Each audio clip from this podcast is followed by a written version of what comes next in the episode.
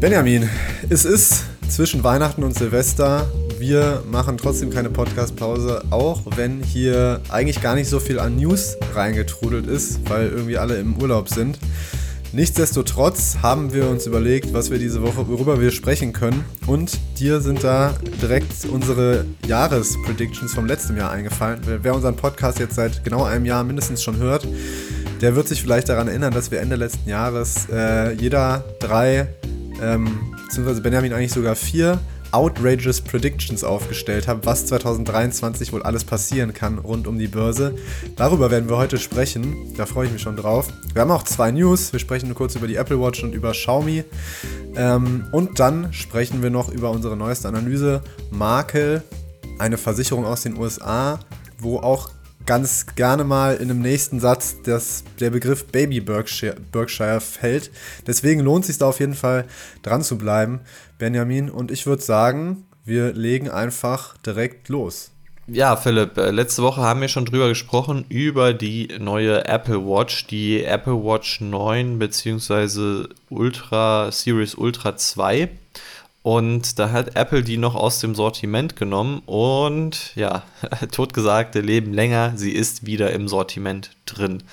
Genau. Ähm, warum wurde sie rausgenommen? Äh, weil sie einen ähm, Sensor benutzen, beziehungsweise eine Technik zur Messung des Blutzuckers. Ne, Blutsauerstoff war das, nicht Blutzucker. Ähm, und da gibt es eine Firma, ähm, die, ach Gott, wie heißt die nochmal? Masimo, ne? Masimo ist eine Firma, die ist sogar börsennotiert und mit dem haben sie einen Rechtsstreit, denn da geht es darum, dass äh, sie wohl Patente verletzt haben. Wurde rausgenommen, jetzt hat Apple dagegen Berufung eingelegt und haben sogar durchbekommen, dass die während der Berufungsphase, die jetzt ungefähr zwei Wochen dauert, die Apple Watch auch sogar weiterverkaufen dürfen. Also erstmal ist die Apple Watch praktisch wieder im Handel. Das erste, was mir dazu eingefallen ist, Benjamin, mir tun richtig die Apple-Anwälte leid, die jetzt über Weihnachten dann doch arbeiten mussten. Ja, also ich glaube, als Apple-Anwalt, da kannst du dich nicht beschweren. Feiertagszuschlag. Äh, da bekommst du schon, ja, äh, vielleicht jetzt nicht unbedingt, aber du bekommst zumindest mal doch einen ganz guten Stundenlohn. Äh, das, da muss man sich jetzt, glaube ich, nicht so Sorgen machen. Die werden zu Weihnachten sicherlich ein paar dicke Geschenke dann hingelegt haben unter dem Baum. Äh, ja, interessante Sache. Es geht jetzt am 12. Januar nochmal weiter, weil Apple hat jetzt äh, auch so ein paar Nachbesserungen noch äh, quasi da reingebracht, hat so ein Software-Update für die Watch äh, rausgebracht, das irgendwie jetzt nochmal alle Zweifel zerstreuen soll und wird ganz interessant. Ich habe aber auch gesehen, bei Bloomberg gab es einen Bericht dazu, wie so ein bisschen die interne Kommunikation zwischen, oder ja, externe Kommunikation eher zwischen Apple und einem Engineer wohl von Masimo war. Also Apple hat auch damals, als sie die Apple Watch entwickelt haben, einige von Masimo abgeworben und auch mit dem, ich glaube, CTO sogar gesprochen. Also der, der scheint sich so um 1 Uhr morgens bei, bei Apple gemeldet zu haben. Deswegen gar nicht mal so unverdächtig. Also es könnte schon vielleicht sein, dass da irgendwas dran ist mit dem Patent, aber ja, also ich glaube, die Apple Watch ist natürlich die, die wichtigste Uhr der Welt, muss man sagen. Und deswegen wäre es natürlich cool, wenn die weiter verkauft werden könnte. Äh, und natürlich, ich finde eigentlich das Feature natürlich sehr wichtig. Also Apple sagt ja auch selbst, es ist ja ein lebensrettendes Feature, deswegen es wäre schade, wenn das Feature nicht mehr erhalten bleibt. Ja, ich denke auch, bleiben wird es im Handel. Die Frage ist letztlich, wie viel muss Apple zahlen, wo müssen äh, Apple-Aktionäre Abstriche machen, ähm, wenn es dann um die Gewinne geht. Aber dazu dann vermutlich nächstes Jahr einfach mehr. So, wir sprechen auch über Xiaomi, ein Unternehmen, über das wir gar nicht so oft in diesem Podcast sprechen. Aber äh, das Unternehmen hat an Donnerstag eine Präsentation gehalten und ja, da ist der Satz gefallen, man wolle äh, Traumautos bauen, vergleichbar mit Porsche und Tesla.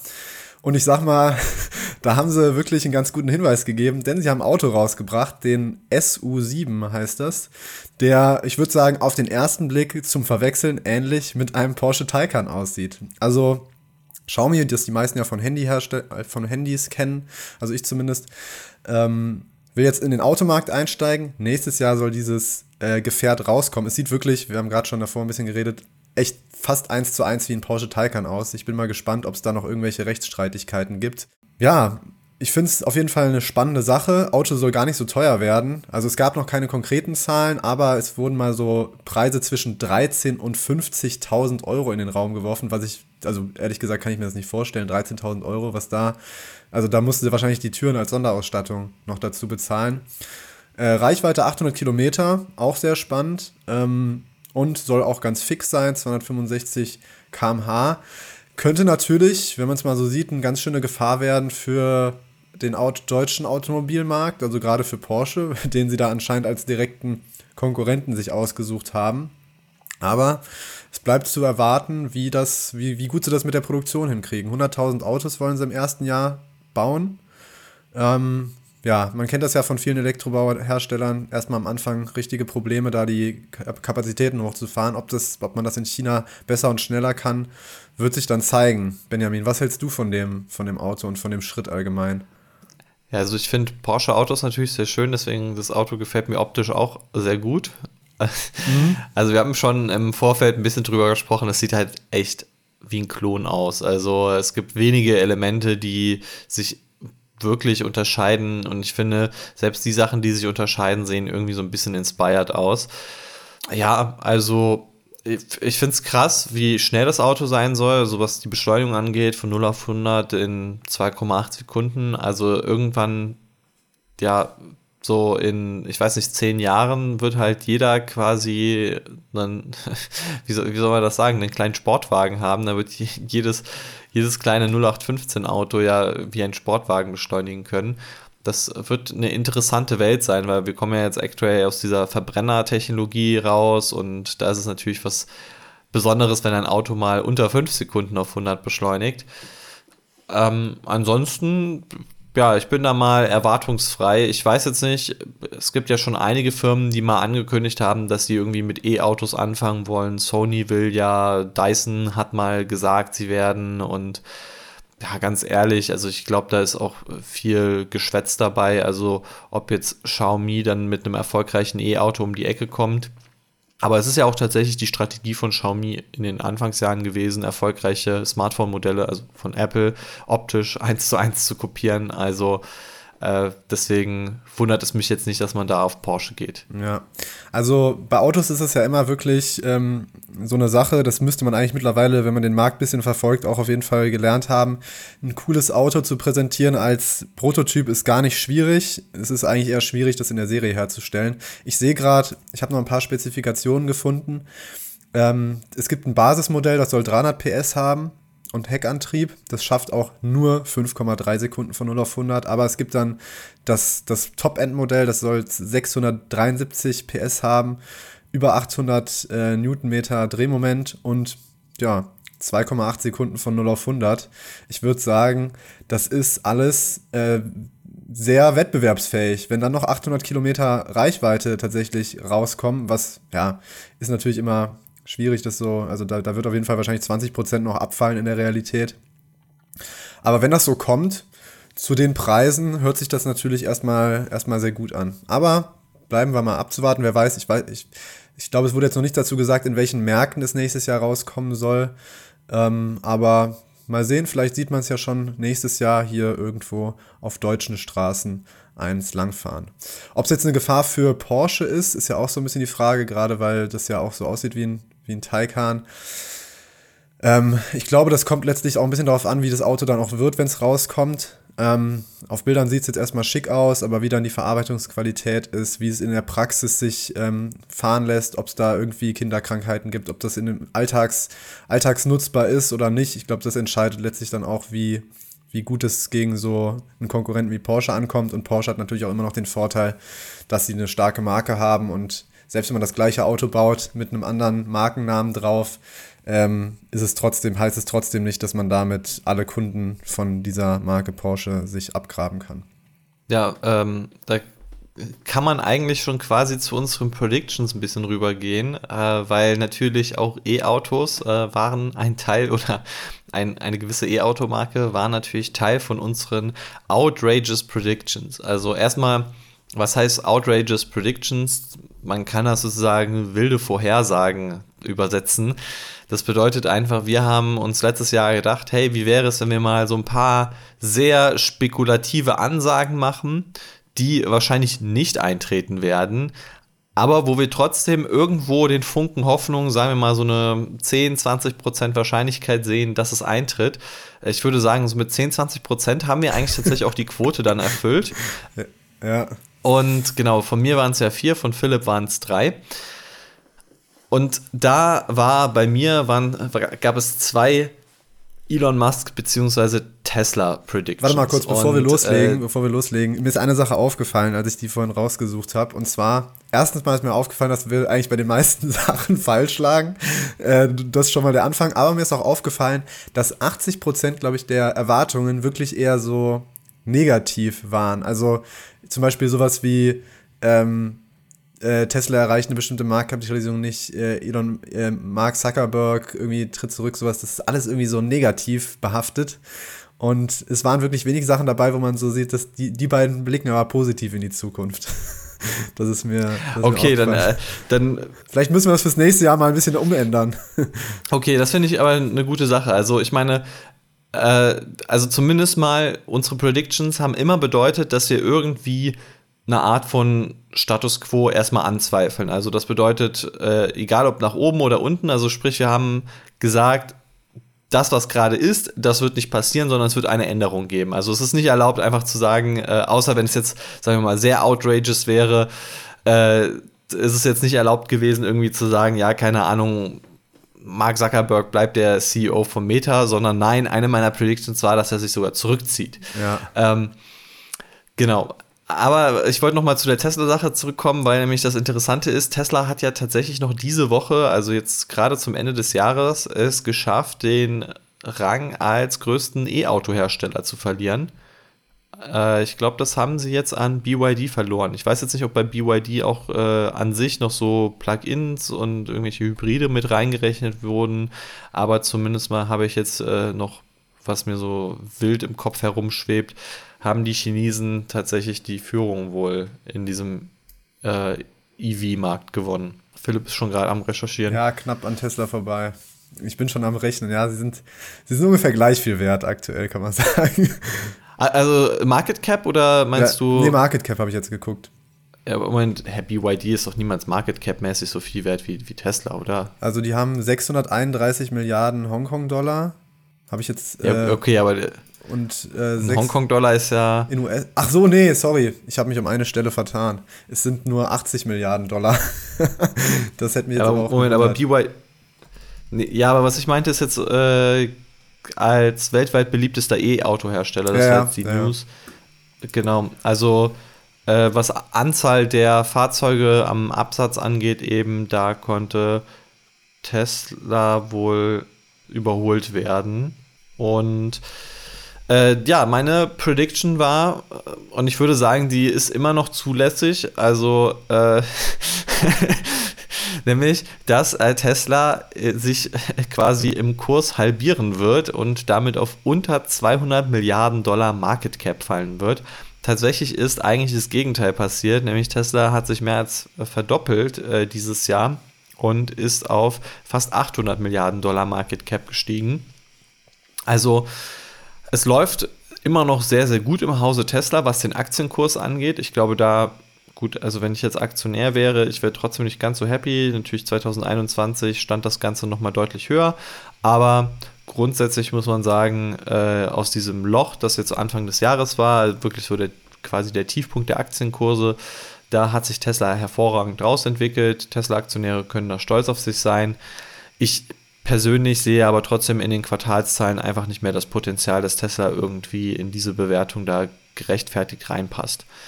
Ähm, ich denke mal, deswegen wird nächste Woche eine meiner Outrageous Predictions irgendwas sein, dass Tesla fallen wird. das, das sehe ich schon voraus. Äh, dann war eine weitere Prediction von mir, dass Elon Musk 2023 Tesla-Aktien weiterverkaufen wird, weil er irgendwie den äh, Twitter, ja, quasi Twitter finanzieren muss und vielleicht sich auch irgendwie aus der hohen Tesla-Bewertung rausziehen möchte. Hat er auch tatsächlich nicht gemacht. Also da ist er seiner Firma treu geblieben. Ja. Dann war eine meiner Predictions, Microsoft wird Call of Duty an Sony verkaufen, weil das quasi das wichtigste Asset aus dem Activision Blizzard Deal war. Und ja, ich dachte, regulatorisch wird da doch irgendwie mehr Gegenwind kommen, dass Microsoft es nicht so einfach hinbekommt. Also im Endeffekt gab es ja auch ein bisschen Gegenwind, aber tatsächlich ähm, haben ja dann doch alle vor Gericht irgendwie gegen Microsoft verloren.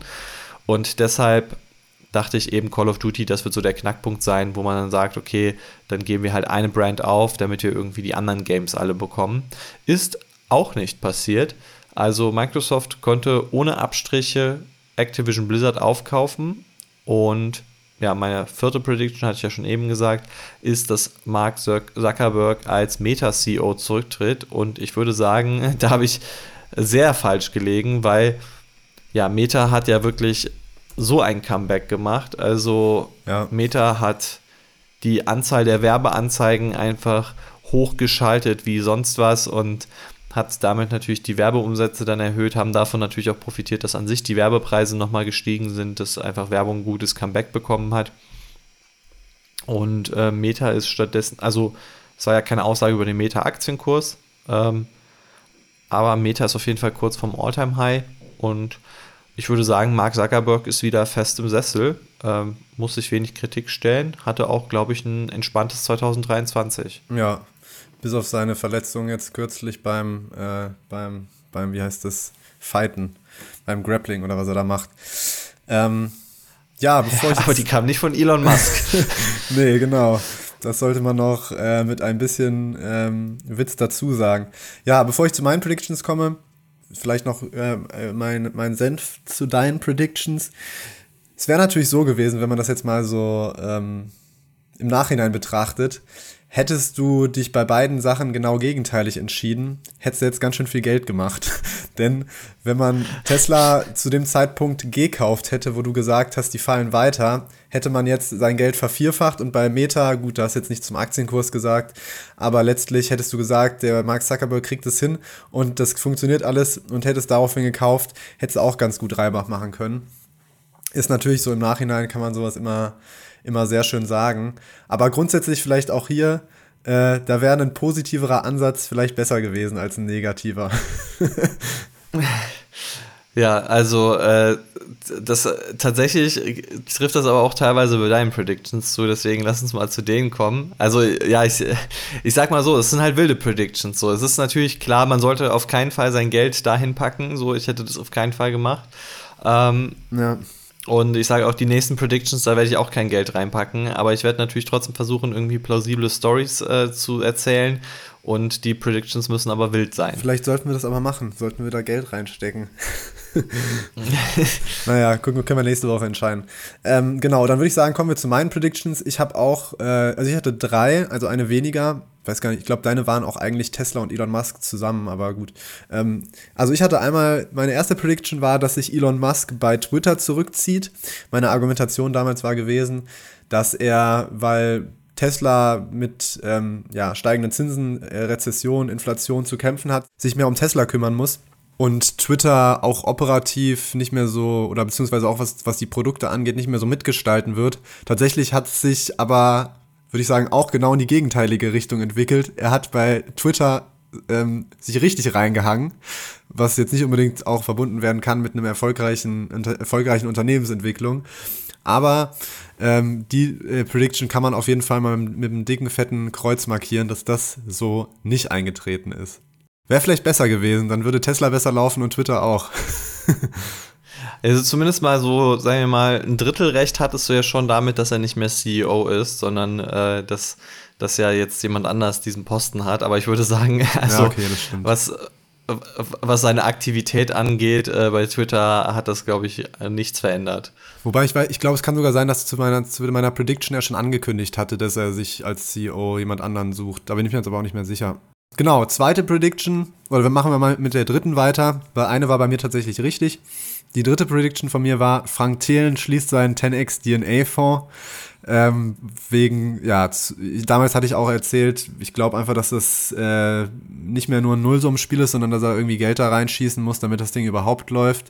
Und er ja, so ein unprofitables Projekt schließt. Ich glaube, was danach passiert ist, ist auch eigentlich genau das Gegenteil. Er hat noch mehr Fonds geöffnet. Ich glaube, zu dem Zeitpunkt hatte er nur einen und jetzt gibt es mittlerweile, glaube ich, sogar drei Fonds von Freigeist Capital.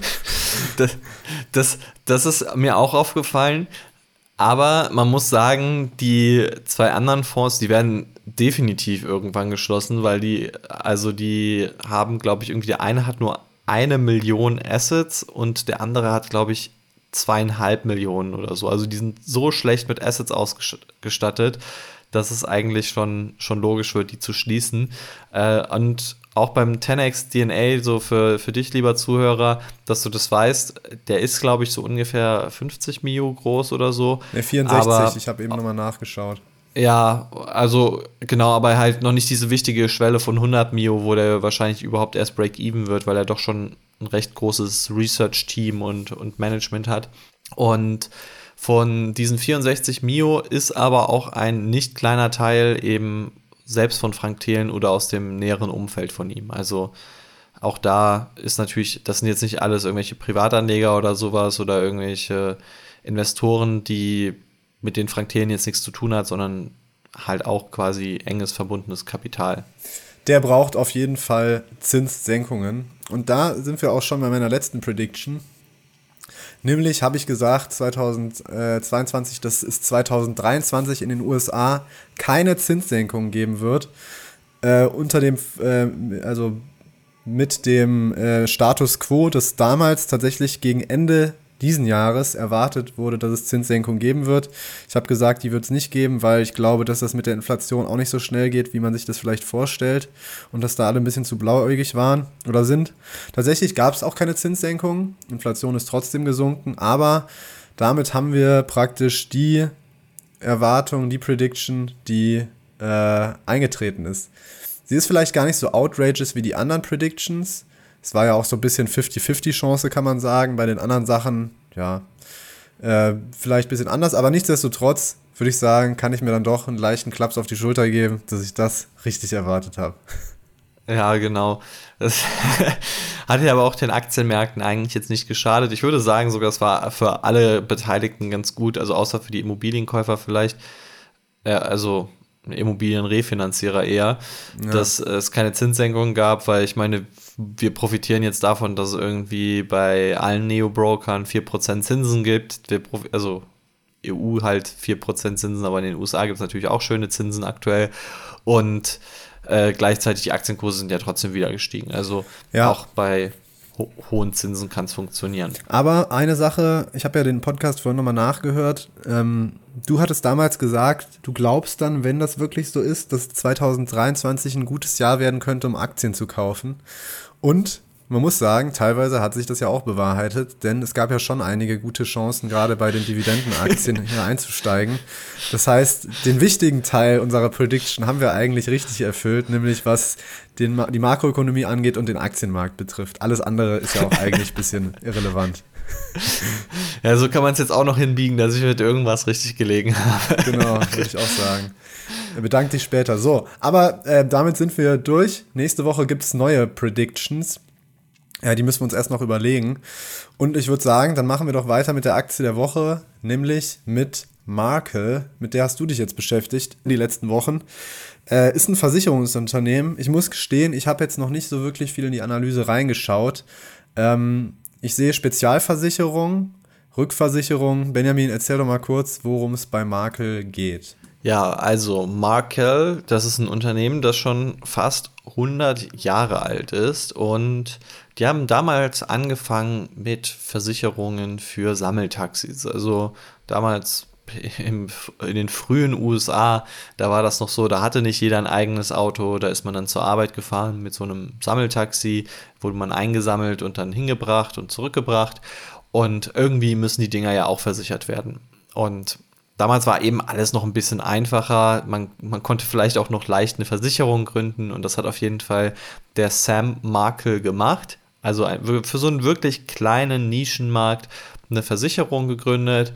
Dann fünf Jahre später haben seine Söhne, vier Stück insgesamt, sich da auch noch mit beteiligt an dem Geschäft und haben das Ganze ausgeweitet auf LKWs, auf Busse. Also ähm, auf diesen gewerblichen Bereich, nicht auf Autos, wie vielleicht jetzt Geico das gemacht hat, wo Warren Buffett die dann irgendwann mal gekauft hat, sondern eben auf diesen gewerblichen Bereich und Sammeltaxi ist halt sowas ganz Spezielles.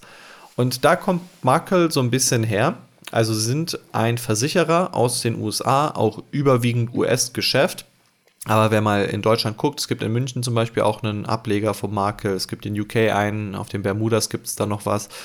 Und die haben sich so ein bisschen auf die Fahne geschrieben, wir versichern die Risiken, die andere nicht versichern werden. Also in den USA ist das okay. so in den USA ist das so geregelt, es gibt halt Standardversicherungen, also nehmen wir mal an, du kaufst dir irgendwie einen Dreier BMW in den USA oder dein, äh, dein Xiaomi Elektroauto, den SU7, dann musst du den ja irgendwie versichern für die Straße. Und das würdest du dann über eine Online-Plattform machen, über Geico. Es ist super einfach, das zu berechnen. Da würde man dann so ein paar Sachen abfragen und dann kann man dir ein komplettes Standardprodukt verkaufen. Und das gilt jetzt für so ein normales Auto. Aber was ist, wenn du ein Schneemobil fährst? Oder was wäre, wenn du einen Oldtimer fährst? Was wäre, wenn du ein, einfach spezielle Fahrzeuge zum Beispiel fährst, dann ist das schon nicht mehr so einfach, weil der Schaden kann deutlich höher werden. Natürlich, so ein Oldtimer ist nicht mehr so einfach zu ersetzen.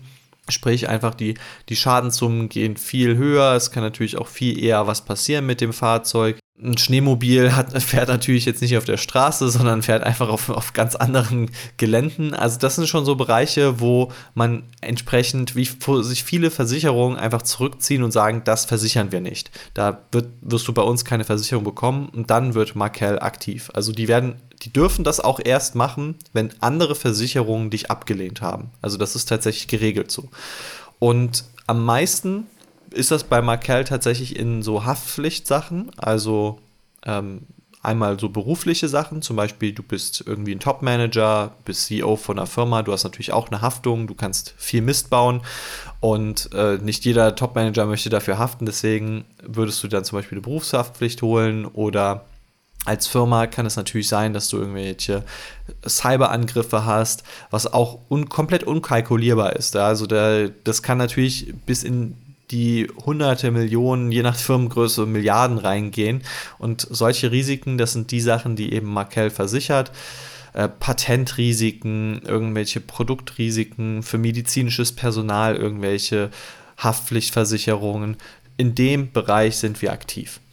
Und das Schöne ist, dadurch, dass es eben weniger Wettbewerb gibt, dadurch, dass Markel die Nummer 3 in dem Markt ist, nimmt man natürlich auch ganz andere Margen ein. Also man kann anders kalkulieren, man kann vorteilhafter für sich kalkulieren und das zeigt sich auch bei Markel zumindest in der Vergangenheit, dass die bei der sogenannten Combined Ratio immer ganz gut da gelegen haben. Was ist das Combined Ratio?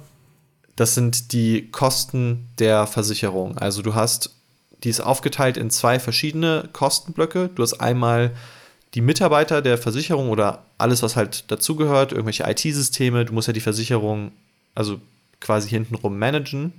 Du musst ja irgendwie eine Akquise machen, du musst ja dann halt die Schäden irgendwie beurteilen, Gutachten machen, du musst dann halt das abwickeln. Das ist der interne Kostenapparat. Daraus besteht das. Und das zweite ist natürlich, wie hast du die Versicherung kalkuliert? Also, wenn du die Versicherung sehr gut kalkuliert hast, dann hast du, also gut für dich als Versicherung, dann hast du natürlich sehr hohe Prämien eingenommen. Wenn du die schlecht kalkuliert hast, dann hast du niedrige Prämien eingenommen und du wirst aber auch jedes Jahr natürlich Schäden auszahlen und irgendwelche Schäden begleichen. Quasi dieses Verhältnis daraus, das ist natürlich auch ein Kostenfaktor. Und diese beiden Kostenblöcke zusammen, das ist die sogenannte Combined Ratio, also wie viel quasi du als Versicherung ausgibst versus wie viel du als Versicherung einnimmst. Und wenn es unter 100 ist, ist es gut. Genau, unter 100 ist super. Quasi, du machst mit Versicherungsgeschäft plus. Mhm. Über 100 bedeutet, du machst mit Versicherungsgeschäft Minus. Was hat die Allianz für ein Combined Ratio? Weißt du das? Das äh, kommt, also das schwankt natürlich sehr stark. Das ist eben das Problem. Du hast natürlich einzelne Jahre, wo es so Naturkatastrophen oder sowas gibt. Mm, Dadurch ja. kommt es halt immer darauf an. Also auch bei Markel ist das so, in einzelnen Jahren hatten die 90 Prozent und in anderen, in 2017 zum Beispiel, als dann ein Hurricane war, hatten sie 105 Prozent. Also auch nicht, also selbst die besten Versicherungen werden mal über 100% landen. Das gehört halt einfach zum Geschäftsmodell dazu.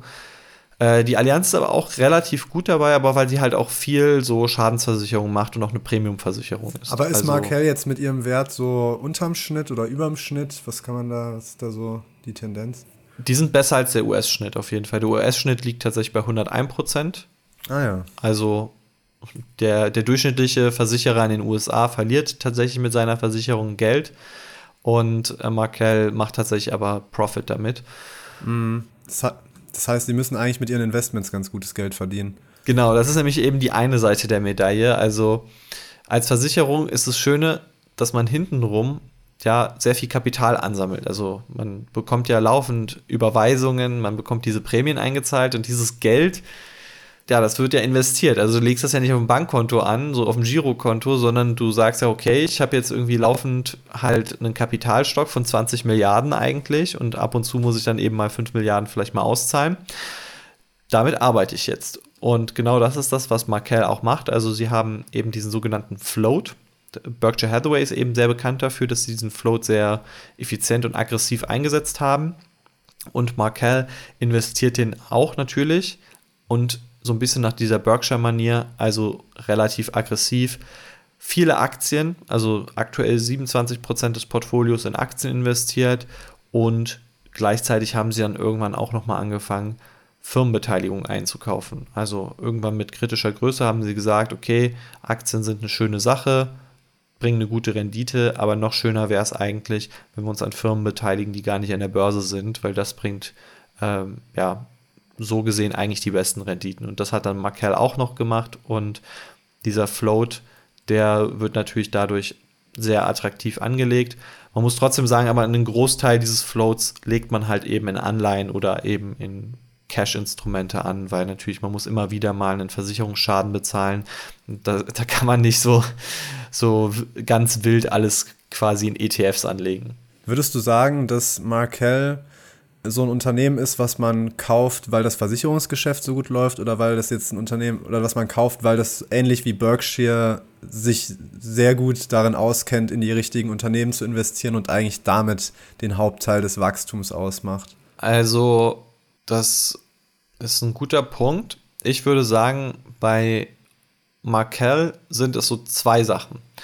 Die eine Sache ist, du hast ein gehebeltes Geschäftsmodell. Versicherungen leihen sich Kapital im Prinzip von den Kunden. Es ist im Prinzip geliehenes Kapital. Du musst es irgendwann ja wieder zurückzahlen, diese Versicherungssachen. Vielleicht zahlst du es nicht der Person zurück, die es eingezahlt hat, aber du zahlst es irgendjemandem ja wieder zurück und aus. Und andererseits darfst du mit dem Kapital aber arbeiten. Und dadurch hast du einen Hebel. Also du leist dir Kapital, kannst damit arbeiten, hast eine Hebelwirkung, irgendwann zahlst du es wieder aus. Das bedeutet also, wir als Privatanleger, wir können ja schlecht auf Kredit investieren. Es ist auch super teuer, auf Kredit zu investieren. Markel wird stattdessen dafür bezahlt, dass sie auf Kredit investieren. Das ist schon mal ein ganz entscheidender Faktor und eine super attraktive Sache. Und es kommt ja nicht von ungefähr, dass Berkshire Hathaway so ein großes Unternehmen geworden ist. Und dann die zweite Sache, und da hast du auch richtig angesprochen, Firmenbeteiligung. Ja, hat Markel so die, das Näschen für sowas. Und da muss ich sagen, ja, haben sie, weil sie genau nach dieser Philosophie investieren, wie auch Berkshire Hathaway das macht. Also dieses super langfristige, dieses wir kaufen ein mit der Intention, niemals zu verkaufen. Und man merkt das wirklich. Ich, ich bin durch viele Firmen durchgegangen, die Markel eingekauft hat. Grundlegend sieht es immer so aus, Markel kauft irgendwie eine Firma, die in dritter Generation familiengeführt geführt wird und das kaufen sie einfach ein. Und das ist dann oft irgendwie für die Gründer der Familie eine ganz gute Exit-Option, um vielleicht, weil sie keinen Erben mehr haben oder sowas, dann ihr Business loszuwerden und auch in gute Hände zu übergeben. Und das ist eben genau das, was Markel ausmacht, dass sie so eine, so ein bisschen wie, ähm, ja, wie soll man sagen, hatten wir ja schon ein paar Firmen so in der Richtung wie Halma zum Beispiel oder wie Livco, dass sie so ein dezentrales Modell fahren, dass sie nicht so dieser typische Private Equity Investor sind. Wir kaufen etwas, hübschen es auf und dann fünf Jahre später wird das dann zum doppelten Preis irgendwie verscherbelt oder an die Börse gebracht. Sondern Markel versucht halt wirklich, sich langfristig zu beteiligen. Sie machen keine Exits, sie, sie kaufen es einfach ein, äh, sie versuchen da nicht auf Krampf irgendwas zu optimieren, sondern sie versuchen einfach gute, solide Businesses zu finden, die für die Ewigkeit gemacht werden. Und das ist genau das, was man ja bei Berkshire Hathaway auch immer so toll fand. Also sei es dieses Seas Candy, wo Berkshire Hathaway so einen Süßigkeiten-Shop gekauft hat oder Juweliere. Äh, was, was hat Berkshire Hathaway noch gekauft? Äh, so, so ein Payback-Punktesystem aus Kalifornien haben sie gekauft. Sie haben die Textilfabrik Berkshire Hathaway gekauft. Äh, sie haben Zeitungsverläge gekauft. Also einfach Sachen, wo Berkshire gemerkt hat, hey, das gehört zum täglichen Leben der Leute dazu das ist ein Geschäftsmodell, das eine Zukunft hat, dass es nicht irgendwie disruptiert wird und so und womit man lange Geld verdienen wird. Und ich persönlich denke, dass das auch den großen Reiz ausmacht. Also, dass man da wirklich gute Investments macht. Hm, das hört sich auf jeden Fall spannend an. Das hört sich ja so ein bisschen an, als wie so ein Berkshire, in das man nochmal äh, zusätzlich investieren kann, was ein ähnliches Geschäftsmodell hat, was ein bisschen kleiner ist, wo eventuell auch das Wachstum noch äh, stärker sein kann. Und äh, wenn ich mir mal so die Kennzahlen anschaue, wächst Markel, Markel ja auch deutlich schneller als andere Unternehmen, was das Umsatzwachstum zumindest angeht. Also als Berkshire sowieso fast 16% Umsatzwachstum in den letzten zehn Jahren. Äh, was den Kurs angeht, sind sie auf die letzten fünf Jahre zumindest, was ich gesehen habe, noch hinter Berkshire. Aber das kann sich ja auch immer noch ändern. Wie sieht denn das eigentlich mit einer Dividende aus? Zahlen die eine? Nee, das zahlen sie nicht. Also es ist, wie gesagt, es gibt eben diese Parallelen zu Berkshire Hathaway und es wäre ja auch dumm von denen, Dividende auszuzahlen, weil das ist ja auch gerade das Kapital, was man eben in solche Firmenbeteiligungen reinlegen kann. Das, das macht das Geschäftsmodell ja so interessant, dass man einfach keine Dividende auszahlt, dann Kapital auf der hohen Kante hat und damit eben sowas aufbauen kann. Eben der große Unterschied zu anderen Versicherungen, und das habe ich auch in der Analyse klargestellt, das ist sicherlich eine der Sachen, die Markel so besonders macht, dass sie eben nie eine Dividende ausgezahlt haben. Okay. Ja, hört sich auf jeden Fall, finde ich, sehr spannend an. Wäre so ein Unternehmen, was ich mir auch äh, durchaus in meinem Depot vorstellen könnte, weil es auch ein bisschen unbekannter ist. 18 oder 19 Milliarden US-Dollar Marktkapitalisierung, ähm, gutes Wachstumspotenzial. Ja, Fragt sich nur, wie die Bewertung aussieht, aber ich würde sagen, das behalten wir uns dann nochmal für die Analyse vor. Die, oder willst du was jetzt schon zur Bewertung sagen? Ja, ich wollte nur dazu sagen, wir hatten ja, also viele Leute denken ja immer, dass DCF-Modelle so die Königsklasse sind und mit DCF-Modellen kann man ja sowieso alles machen und das ist ja das mächtigste Tool. Krebsheilen. Und, und sowas in die Richtung. Und wir hatten ja zum Beispiel letzte Woche schon die Telekom-Aktie mit dem Sum of the Parts Modell und das Sum of the Parts Modell ist eigentlich ein Modell, das nochmal mitunter DCF-Modelle auswerten kann und praktisch nochmal eine Stufe eigentlich drüber steht über dem DCF-Modell. Und bei so einer Firma wie Markel kommt man einfach mit dem DCF-Modell gar nicht voran, weil das funktioniert einfach nicht. Also es ist ja eine Versicherungsfirma, wer ein DCF-Modell für, für Markel berechnet, ist ziemlich lost, muss man sagen, weil das nicht funktionieren würde. Höchstens für diesen Beteiligungsarm könnte man das rechnen und dann ein Sum of the Parts Modell machen. Und deswegen natürlich ähm, haben wir entsprechende Bewertungsmodelle reingebaut. Und wir haben halt geguckt, dass wir die richtige Bewertung für das richtige Unternehmen haben. Das ist eine der wichtigsten Sachen, die man können muss als Investor, dass man auch merkt, hey, dieses Unternehmen funktioniert ein bisschen anders. Das ist nicht die klassische Firma wie vielleicht irgendwie, ja, irgendein produzierendes Unternehmen. Und deswegen, äh, ja, es gibt natürlich ein Sum of the Parts Modell. Wir haben auch nochmal ein paar andere Kennzahlen eingebaut, damit man da wirklich einen guten, umfassenden Überblick bekommt. Und ich würde sagen, ähm, ich habe natürlich auch viel recherchiert, auch ein bisschen geguckt, was, äh, was man so findet zu Markel. Und ich glaube, wir haben da einen ganz einzigartigen Bewertungsansatz. Sehr gut. Die Analyse gibt es wie immer unten in den Show Notes. Auf jeden Fall mal reinschauen, wenn euch das Unternehmen interessiert. Kann es nur empfehlen. Ich habe in der Analyse gerade drin. Es ist alles äh, spannend. Ja, und ich würde sagen, damit verabschieden wir uns für dieses Jahr. Ähm, und vielen Dank fürs Zuhören bis zum Ende. Ich verabschiede mich schon mal und Benjamin kann gerne noch was sagen. Ja, ich wünsche einen guten Rutsch. Und ich habe es ja schon in der Analyse angekündigt. Äh, bei mir gibt es nicht solche Sprüche wie irgendwie rutsch nicht zu weit oder sowas. Finde es nicht lustig. Äh, ja, einfach einen guten Rutsch und dann hören wir uns im nächsten Jahr. Tschüss.